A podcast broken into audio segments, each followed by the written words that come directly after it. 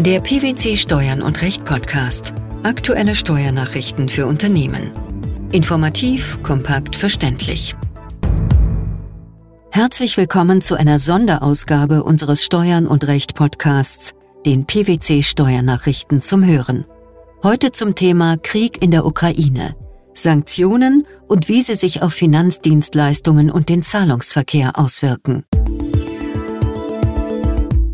Mehr als 30 Regierungen der Welt, darunter die USA, Großbritannien, die EU-Kommission, Japan, Singapur, Südkorea und Australien, haben nach dem Angriff Russlands auf die Ukraine Sanktionen und restriktive Maßnahmen gegen die russische Wirtschaft verhängt. 9000 Sanktionen und restriktive Maßnahmen sind in Kraft. Die jüngsten Sanktionen folgen auf die illegale Annexion von vier Regionen der Ukraine durch Russland. Weitere Sanktionen werden sicherlich im Zuge des Ukraine-Kriegs und der mutmaßlichen Sabotage an den Nord Stream-Pipelines verhängt. Wie wirken sich all diese Maßnahmen auf die russische Wirtschaft aus? Russlands Fähigkeit, den Krieg zu finanzieren, wurde durch die hohen Öl- und Gaspreise sowie durch die hohe Inflation begünstigt. Russland hat allerdings auch daran gearbeitet, die Auswirkungen der Sanktionen abzumildern, seit die USA sie 2014 wegen der russischen Invasion der Krim verhängt hatten. Die Sanktionen und sonstige sogenannte restriktive Maßnahmen, die seit Kriegsbeginn gegen Russland, aber auch gegen Belarus verkündet worden sind, richten sich gegen politische exponierte Personen sowie Oligarchen, Organisationen, Schiffe und Flugzeuge. Wichtig ist, dass diese von verschiedenen Behörden veröffentlichten Regelungen unterschiedliche Anforderungen und Reifegrade haben. Das gleiche gilt für Finanzdienstleister und sonstige nicht regulierte Unternehmen und ihre Compliance-Systeme und Kontrollen, die eingerichtet wurden, um diese ständig wachsende Anzahl an Maßnahmen erfüllen zu können. Die Kürzung von Energieimporten, die Blockierung von Finanztransaktionen und der Stopp von Lieferungen wichtiger Importe wie Halbleiter und anderer Elektronik an Russland und Belarus dienen dazu, die Kriegsmittelbeschaffung und Finanzierungsmöglichkeiten zu schwächen. Wichtig ist zu betonen, dass die restriktiven Maßnahmen nicht auf die russische oder belarussische Gesellschaft abzielen. Deshalb sind Sektoren wie Lebensmittel, Landwirtschaft, Gesundheit und Pharmazeutika von den durch die EU verhängten Anordnungen ausgenommen. Nichtsdestotrotz sind in der russischen Wirtschaft und im Alltag bereits Auswirkungen spürbar. Wegen der Sanktionen und der restriktiven Maßnahmen sind Transaktionen mit der russischen Zentralbank, dem National Wealth Fund und dem Finanzministerium der Russischen Föderation weiterhin eingeschränkt. Was bedeutet das? Derzeit sind mehr als 600 Milliarden US-Dollar und etwa die Hälfte der russischen Finanzreserven eingefroren. Die USA haben Russland untersagt, seine Schulden mit Devisen zu bezahlen, die in US-Banken gehalten werden. Russland ist zum ersten Mal seit der bolschewistischen Revolution mit seinen Auslandsschulden in Zahlungsverzug geraten. Das Land hat es versäumt, am 27. Juni eine 30-tägige Nachfrist für Zinszahlungen in Höhe von 100 Millionen US-Dollar für zwei Eurobonds einzuhalten, die ursprünglich am 27. Mai fällig waren. Der formelle Zahlungsausfall ist allerdings weitgehend symbolisch, da das Land derzeit keine internationalen Kredite aufnehmen kann und mit einer zweistelligen Inflation und dem schlimmsten Wirtschaftseinbruch seit Jahren konfrontiert ist. Russland hat den Westen beschuldigt, versucht zu haben, das Land in einen künstlichen Zahlungsausfall zu treiben, da Sanktionen seine im Ausland gehaltenen Devisenreserven eingefroren haben. Nach Aussage des russischen Finanzministers Anton Siluanov gibt es Geld und auch die Zahlungsbereitschaft. Die von einem unfreundlichen Land künstlich geschaffene Situation werde keine Auswirkungen auf die Lebensqualität der Russen haben. Aber der Ausblick erschwert sich. Warum? Die EU wird die Einfuhr von russischem Öl, das auf dem Seeweg eingeführt wird, ab Dezember 2022 verbieten. Ferner wird die EU alle Importe von raffinierten Ölprodukten aus Russland ab Februar 2023 verbieten und der Import von russischer Kohle wurde eingestellt. Die USA verbieten alle russischen Öl- und Gasimporte. Das Vereinigte Königreich wird russisches Öl bis Ende 2022 auslaufen lassen und es importiert kein russisches Gas mehr. Im Zuge der Sanktionen und restriktiven Maßnahmen hat sich die Verbraucherlandschaft in Russland und Belarus stark verändert. Über 1000 ausländische Unternehmen haben ihre Aktivitäten in Russland eingestellt. Wie fiel die Reaktion darauf aus? Inländische Unternehmen standen zur Stelle, um den Schlag abzumildern und nutzen dies prompt als Chance. Westliches Fastfood wurde zu einem einheimischen Unternehmen und Starbucks firmiert jetzt unter Stars Coffee. Ab 2014 drängte die russische Regierung die westlichen Franchise-Unternehmen, ihre Waren vor Ort zu beziehen. Diese Politik hat sich ausgezahlt, denn Importe sind jetzt schwer zu bekommen. Westliche Marken, insbesondere Luxusmarken, sind weiterhin über neutrale Drittstaaten für zahlungskräftige russische Verbraucher erhältlich. Auch der Ausstieg von Mastercard und Visa hatte kaum Auswirkungen auf den inländischen Zahlungsverkehr, da die russische Zentralbank ihr eigenes alternatives Zahlungssystem anbietet und dies mit befreundeten Staaten interoperiert. Die Flucht von ausländischen Investitionen hat aber zu einem Massenexodus von geschätzten 800.000 Menschen geführt, von denen die meisten hochqualifizierte und gut ausgebildete Arbeitskräfte waren. Seit der Teilmobilisierung im September 2022 hat die Zahl an Auswanderungen stark zugenommen. Nun zeigt sich, dass die Sanktionen zusammen mit dem Abzug von Unternehmen und Talenten einen Dominoeffekt auf die Wirtschaft ausgelöst haben, der sich mit der Zeit nur noch verstärken wird. Welche Entwicklungen lassen sich in der russischen Wirtschaft feststellen? Importe nach Russland sind in diesem Jahr um mehr als 50 Prozent zurückgegangen. Die Unfähigkeit des Landes, Waren zu importieren, hat zu Engpässen bei ausländischen Komponenten und zu einem raschen Rückgang der inländischen Industrieproduktion geführt. Das Ergebnis ist eine Welle der Unterbeschäftigung, die sich schließlich in Entlassungen und einem sinkenden Lebensstandard niederschlagen wird. Als Retter in der wirtschaftlichen Not lockte lang der freiwillige Dienst bei den russischen Streitkräften und das Versprechen von einem monatlichen Mindestlohn in Höhe von 2700 US-Dollar. Das Durchschnittseinkommen in Russland liegt im Vergleich bei ca. 945 US-Dollar monatlich Dazu kommt eine zweistellige Inflationsrate. Welche Folgen hat der Mangel an Importen? Russische Rüstungshersteller müssen technologische Komponenten recyceln, die sie im Inland nicht herstellen können, beispielsweise indem Mikrochips aus Kühlschränken und Geschirrspülern in militärischer Ausrüstung verwendet werden. Im Inland reduzieren die Einkaufsmanager zudem neue Aufträge und den Verbrauchern fehlt der Zugang zu Produkten, die einst Teil ihres Lebens waren. Dies führt auch zu einem Einsturz von Verbraucherausgaben und Einzelhandelsumsätzen und Putin hat nun ein Haushaltsdefizit. Zu den Sanktionen und restriktiven Maßnahmen, die gezielt gegen circa 1000 politisch exponierte Personen sowie Putin-nahe Oligarchen, die in Russland oder im Ausland residieren, gerichtet sind, gehören in der Regel das Einfrieren von Vermögenswerten und Reiseverbote. Aber auch für nicht sanktionierte russische Staatsbürger im Ausland erschwert sich die Lage. Woran liegt das? Die führenden russischen Banken sind weiterhin vom SWIFT-System, also vom internationalen Zahlungsverkehr, ausgeschlossen. Zahlungen von Russland ins Ausland sind erschwert oder faktisch komplett unmöglich. Bei vielen internationalen Banken sind die Einlagen von Russen begrenzt. Zudem droht der Kreml regelmäßig mit der Verstaatlichung von westlichen Unternehmen, die ihr Russlandgeschäft aufgeben, sowie mit Enteignungen von Privatpersonen, die das Land verlassen oder als Putin-Kritiker beschuldigt werden. Ihnen wird ein klares Zeichen gesendet, dass es dann für sie kein Zurück mehr gibt. Es ist natürlich auch vorstellbar, dass diese Drohungen ein Teil der russischen Staatspropaganda sind. Derzeit häufen sich mysteriöse Todesfälle russischer Oligarchen und ihrer Familien. Etwa ein Fünftel aller russischen Zahlungen sind SWIFT-basiert und nun nicht mehr möglich.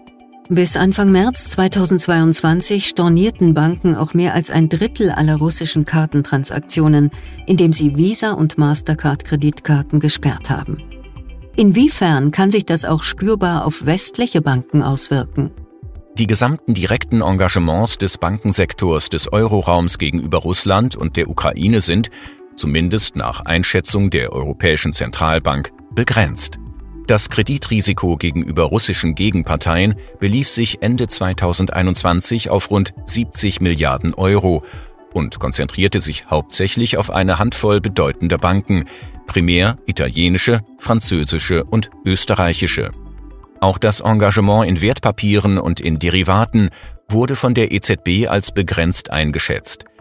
Die Banken sind derzeit dabei, ihre Engagements zu reduzieren. Insgesamt sind die Kapitalpositionen der in Russland tätigen Banken des Euroraums solide. Selbst in einem Walk-away-Szenario, bei dem eine Bank beschließt, sich ganz aus dem russischen Markt zurückzuziehen, dürften die potenziellen Verluste also überschaubar sein. Gleichzeitig hat die EZB weiterhin betont, dass es schwierig sei, die möglichen Zweitrundeneffekte auf den Bankensektor zu quantifizieren. Diese können aus einer erhöhten Unsicherheit, der Volatilität der Finanzmärkte oder einer Neubewertung bestimmter Vermögenswerte resultieren. Was bedeutet das? Insbesondere eine Neubewertung von Rohstoffen würde sich auch auf die makroökonomischen Aussichten auswirken. Und gerade weil Zweitrundeneffekte, insbesondere eine Verschlechterung der geopolitischen Lage und die drohende Energiekrise schwer zu verfolgen sind, bleiben die Aufsichtsbehörden, allen voran die EZB, wachsam und stehen in ständigem Dialog mit den Banken. Für den Nichtbankensektor im Euroraum sowie in der EU 27 lässt sich das Risiko nicht so leicht einschätzen. Was sind für Unternehmen jetzt die zentralen Herausforderungen beim Zahlungsverkehr? Kurzfristig müssen alle Marktteilnehmer verstärkt vor allem Compliance-Vorschriften beachten, also die gesetzlichen Regelungen einhalten. Dies erhöht den manuellen Kontrollaufwand. Weil sich die Vorschriften zum Teil rasch ändern, sollten Unternehmen sie kontinuierlich überwachen und Anpassungen zügig vornehmen. Und sie sollten nach Wegen suchen, Sanktionen und Risikokontrollen möglichst automatisiert umzusetzen. Viele Finanzdienstleister haben Schwierigkeiten, diese Überprüfungspflicht konkret umzusetzen. Sie wissen oft nicht, wie sie entsprechende Projekte richtig beginnen sollen. Und sie fragen sich, ob sie als Zahlungsdienstleister für illegale Geschäfte missbraucht werden.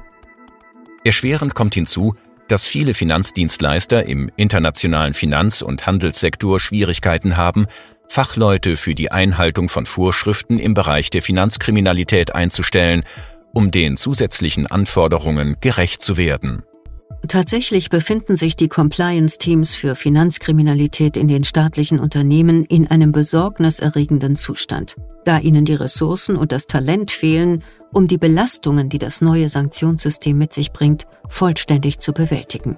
Die Compliance-Experten, denen es an den dringend benötigten Mitteln mangelt, müssen möglicherweise bei ihren Vorständen vorstellig werden, um zusätzliche Ressourcen zur Verstärkung der Compliance-Teams zu erhalten. Was ist in dieser Lage wichtig? Abgesehen davon, dass Finanzdienstleister und andere nicht regulierte Unternehmen ihre Bemühungen verbessern müssen, müssen Unternehmen sicherstellen, dass das, was ihre Richtlinien und Verfahren vorschreiben, auch in der Praxis umgesetzt wird.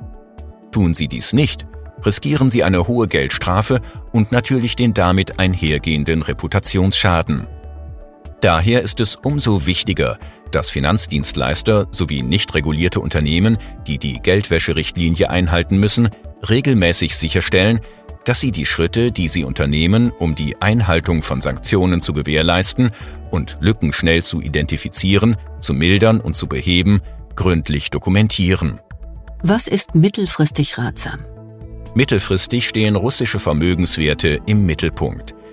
Wie lässt sich beispielsweise Trapped Cash, das sind gefangene, also nicht verfügbare liquide Mittel, zurückgewinnen? Zentral ist es auch, das laufende Geschäft mit Russland möglichst stark zu reduzieren oder sogar ganz auszusteigen. Einige Finanzinstitute haben sich am Anfang des Krieges dafür entschieden, das Land ganz zu meiden, indem sie ihre Kontoverbindungen auflösen und sich von Geldtransfers mit Bezug zu Russland distanzieren. Finanzinstitute sowie nicht regulierte Unternehmen sollten sich daher weiterhin auch auf den Worst Case, nämlich Enteignungen, vorbereiten. Tatsächlich haben russische Unternehmen manche Geschäfte aufgekauft. Infolgedessen sind Produkte zwar teurer geworden, doch über Drittländer wie etwa Kasachstan, die nicht sanktioniert sind und die weiterhin nach Russland exportieren dürfen, lassen sich Waren nach Russland einführen. Langfristig werden dann andere Aspekte wichtiger. Nämlich welche? Alles rund um Zahlungsmodelle. Lassen sich zum Beispiel langfristig neue Kanäle wie Messenger oder Kryptowährungen nutzen? Und wenn ja, Unter welchen Bedingungen? Bisher waren Kryptowährungen nur bedingt erfolgreich. Die Haupthindernisse für die Ausweitung der Nutzung von Kryptovermögenswerten sind Liquidität und Marktgröße. Sanktionierte Personen werden weiterhin versuchen, Vermögenswerte und Gelder direkt und indirekt in Länder zu transferieren, in denen es keine Sanktionen gibt, wie die Vereinigten Arabischen Emirate, Serbien, die Türkei, China, Brasilien, Indien und die ehemalige Sowjetunion mit Ausnahme der baltischen Staaten und der Ukraine. Wenn man dies im Namen einer sanktionierten Person tut, müssen mehrere Methoden der Geldwäsche, einschließlich der Nutzung von Geheimhaltungsvorschriften oder der Berufung auf den russischen Rechtsschutz, durch Finanzinstitute, aber auch für alle Verpflichteten im Sinne der Geldwäschegesetzgebung gezielt hinterfragt und auf einem risikobasierten Ansatz überprüft werden. Wieso sollten Finanzinstitute sowie Verpflichtete beachten und bedenken, dass Russland sich mit anderen Ländern abstimmt, vor allem jenen, die ebenfalls von internationalen Sanktionen betroffen sind? Russland ahmt deren Techniken nach, um einige der verhängten Beschränkungen für den internationalen Schiffs- und Bankverkehr zu umgehen. Moskau hat versucht, seine Beziehungen zu Kuba, dem Iran, Nordkorea, Syrien und Venezuela, also einer Gruppe sanktionierter Länder, zu stärken, von denen sich die meisten bereits in seiner Umlaufbahn befanden. Diese Länder waren gezwungen, komplexe Strategien zu entwickeln, um die von den Vereinigten Staaten, den Vereinten Nationen und anderen verhängten Sanktionen zu überstehen, in einigen Fällen seit Generationen. Der Kreml war mit dem Katz-und-Maus-Spiel der Sanktionsumgehung vertraut, als er im Februar 2022 in die Ukraine einmarschierte. Aber seitdem hat er die Vorgehensweise dieser Länder nachgeahmt und trotz der Beschränkungen, denen er ausgesetzt ist, internationalen Schiffs- und Bankverkehr betrieben, teilweise über informelle und illegale Beschaffungsnetzwerke. Blicken wir nun auf die Handelsfinanzierung. Was müssen Unternehmen hier kurz-, mittel- und langfristig beachten? Kurzfristig müssen sie vor allem Risiken sicher erkennen und richtig bewerten. Sie sollten Transaktionen mit direktem oder indirektem Russlandbezug stärker und mit vereinfachten Mechanismen kontrollieren. Außerdem sollten Sie Ihre Kundenportfolios und Ihre laufenden Geschäfte kontinuierlich überwachen. Mittelfristig müssen sich Unternehmen klar zu bestehenden Handelsfinanzierungsgeschäften mit Russland positionieren und dabei die für sie richtige Balance aus Compliance-Erfüllung und einer zukunftsorientierten Geschäftsstrategie finden. Und was ist langfristig am wichtigsten? Zweierlei. Erstens müssen sich Unternehmen auf die Entkopplung des Russlandgeschäfts vorbereiten, ähnlich wie beim Iran, und dabei erhöhte Umgehungsrisiken beachten. Risiken können sie vorbeugen, indem sie die Due Diligence verbessern, Typologien sammeln und ihre Beschäftigten mit Ad-hoc-Trainings schulen. Es hat den Anschein, dass die weitreichenden Sanktionen gegen Moskau auf absehbare Zeit in Kraft bleiben werden. Tatsächlich wird die russische Führung eher Jahre als Monate brauchen, um die Binnenwirtschaft des Landes vollständig umzustrukturieren und die schlimmsten Auswirkungen der Sanktionen zu umgehen. In dieser Zeit wird Russland versuchen, neue internationale Lieferketten aufzubauen, unkonventionelle Finanzkanäle einzurichten und neue Handelspartner zu finden. Das Tempo, mit dem es dies tut, wird darüber entscheiden, ob die internationalen Sanktionen die russische Wirtschaft und das politische System erheblich belasten. Und was ist der zweite Punkt? Zweitens müssen Unternehmen konkret mit Zahlungsausfällen rechnen. Russland hat bereits Zinszahlungen an ausländische Inhaber russischer Anleihen ausgesetzt. Je nach Vertragsbedingungen müssen westliche Banken damit rechnen, dass russische Unternehmen Kredite nicht mehr zurückzahlen. Insgesamt jedoch zeigen die Finanzsanktionen nur begrenzte Wirkung. Das russische Finanzsystem ist nicht zusammengebrochen, es gab keinen Kreditausfall und damit auch noch keine Wirtschaftskrise. Schauen wir abschließend noch auf Derivate. Was ist hier geboten? Eine große Herausforderung ist zunächst, dass Unternehmen verstärkt erforderliche Maßnahmen umsetzen müssen. Die wichtigsten sind, bestehende Vereinbarungen und die Bedingungen für die Beendigung zu überprüfen, zum Beispiel Force majeure und andere Klauseln. Sie sollten Verträge mit von Sanktionen betroffenen Geschäftspartnern möglichst kündigen und sie sollten Stresstests durchführen und ihre Risikomodelle neu berechnen. Wie sieht es mit nicht finanziellen Risiken aus? Auch sie sind eine ernstzunehmende Gefahr, und zwar über die aktuelle Krise hinaus. Hier geht es vor allem um Rechts-, Reputations- und Verhaltensrisiken. Um sie zu minimieren, sollten Unternehmen vor allem ihre Governance stärken. So vermeiden sie es beispielsweise, dass sie Sanktionen aus Versehen brechen. Selbstverständlich müssen sich Unternehmen auch auf mehr Cyberangriffe einstellen, sowie auf Störungen in der Energieversorgung. In Zeiten von Hybrid Working bringt dies auch neue Risiken mit sich, die in den meisten Notfallplänen von Finanzdienstleistern nicht ausreichend abgedeckt werden. Was der Ukraine-Krieg für den Zahlungsverkehr von Unternehmen bedeutet und was diese beachten sollten, darum ging es in der Sonderausgabe unseres Steuern und Recht Podcasts, den PwC Steuernachrichten zum Hören. Ansprechpartner für diesen Themenschwerpunkt sind Lars Heiko Kruse und Michael Huertas. Ihre Kontaktdaten sowie Hinweise zu weiteren Informationen finden Sie in der Episodenbeschreibung. Wir freuen uns, dass Sie dabei waren und hoffen, dass Sie auch das nächste Mal wieder in die PwC Steuernachrichten reinhören. Steuerliche Beiträge zum Nachlesen finden Sie in der Zwischenzeit unter blogs.pwc.de slash steuern und minus recht.